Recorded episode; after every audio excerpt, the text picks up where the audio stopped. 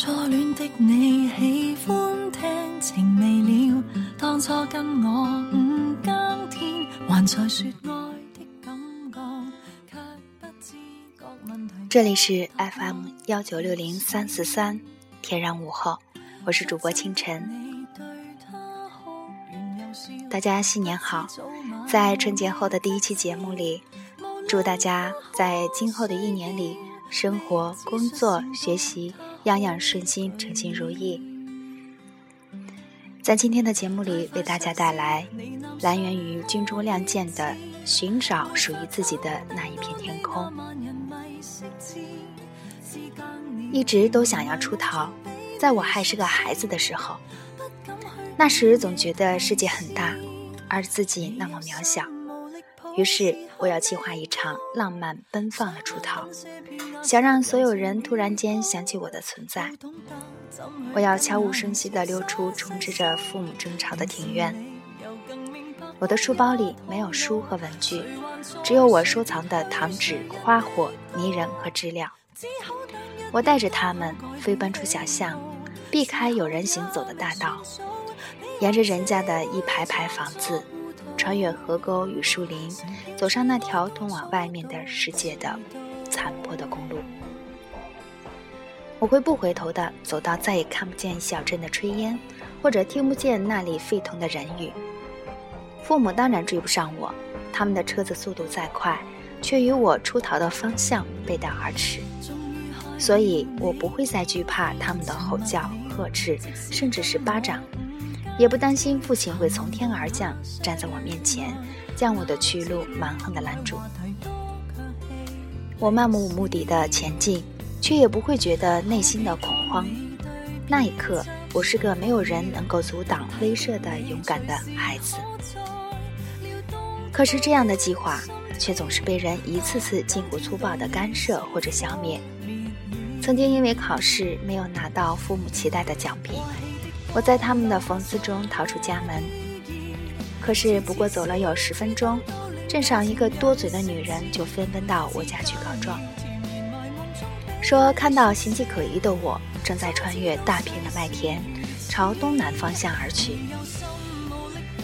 父亲立刻跳上车子，呼啸着冲我的方向飞奔。我远远地看到他一脸的狰狞。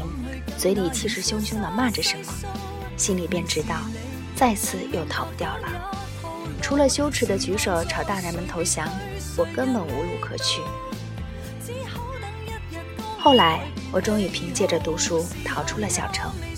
我以为自己会在城市里自由地穿梭来往，不再有想要出逃的欲望。可是，我发现城市依然不是心灵的家园。这里有车水马龙，有高楼大厦，有疯狂物欲，却唯独没有灵魂栖息的一小片绿荫。我记得那时的自己，一次次逃出城市，独自去乡村旅行。我任由自己的灵魂放逐在山野，犹如一只飞出笼子的鸟儿。我享受这样的孤单，并不希望任何人来打扰。可是我依然不能如愿。我要拿毕业证书，要寻一份养家糊口的工作，要找一个有本事的男人嫁掉，要有一个以平方米来计算价值的房子，要以车代步，要为了所谓的社会地位拼命地往上走。而所有的这些都不允许我选择出逃。有一天，我在城市的某个角落，看见一群人围攻一只跌撞飞行的金丝雀。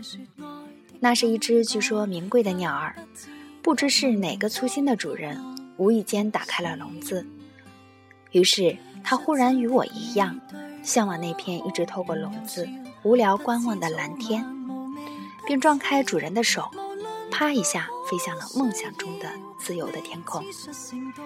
但它很快遭遇了一场风雨，失掉了继续前进的力气，而后又路过许多人家的窗台上。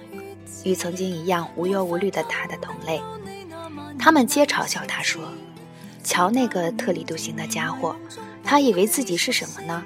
勇敢的雕鹰，还是不值钱的山雀？不过是个适应城市生活的金丝雀罢了。”他起初还坚持着不输掉那点坚强与气节，要将出逃持续到底，直至最后变成一只翱翔的山鹰。可是还没有等他完全逃出这一片喧嚣嘈杂的城市，他就被那些认出他的世俗价值的人类给予兴奋地驱赶着、追捕着、喊叫着。他飞上电线，却发现电线在大风中摇晃。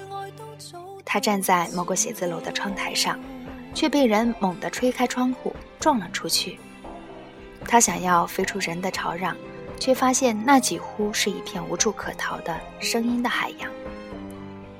慌乱之中，他撞在一棵大树上。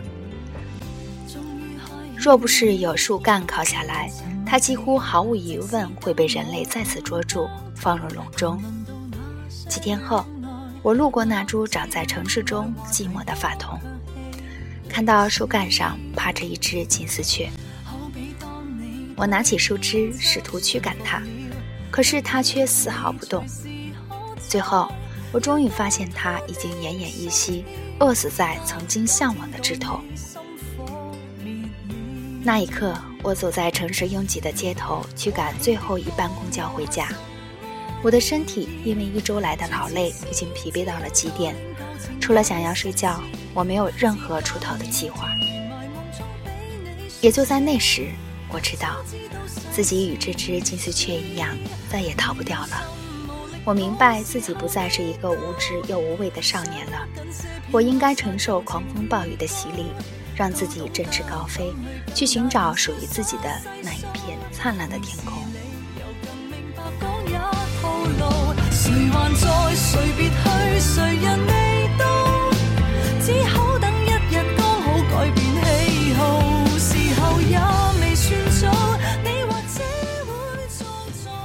我相信，我们每个人都会有文章作者那一段一样的无知无畏的少年时期。我们害怕自己要承担的责任。我们都想像金丝雀一样飞出束缚我们的牢笼，但是当我们跌跌撞撞撞到满头是包的时候，我们会发现，其实这一份责任、这些承担是永远都逃不掉的。当我们勇于承担的时候，我们就会解脱，让我们自己振翅高飞，去寻找属于自己的那一片灿烂的天空。好，朋友们，今天的节目就到这里，感谢您的收听。我们下次再会。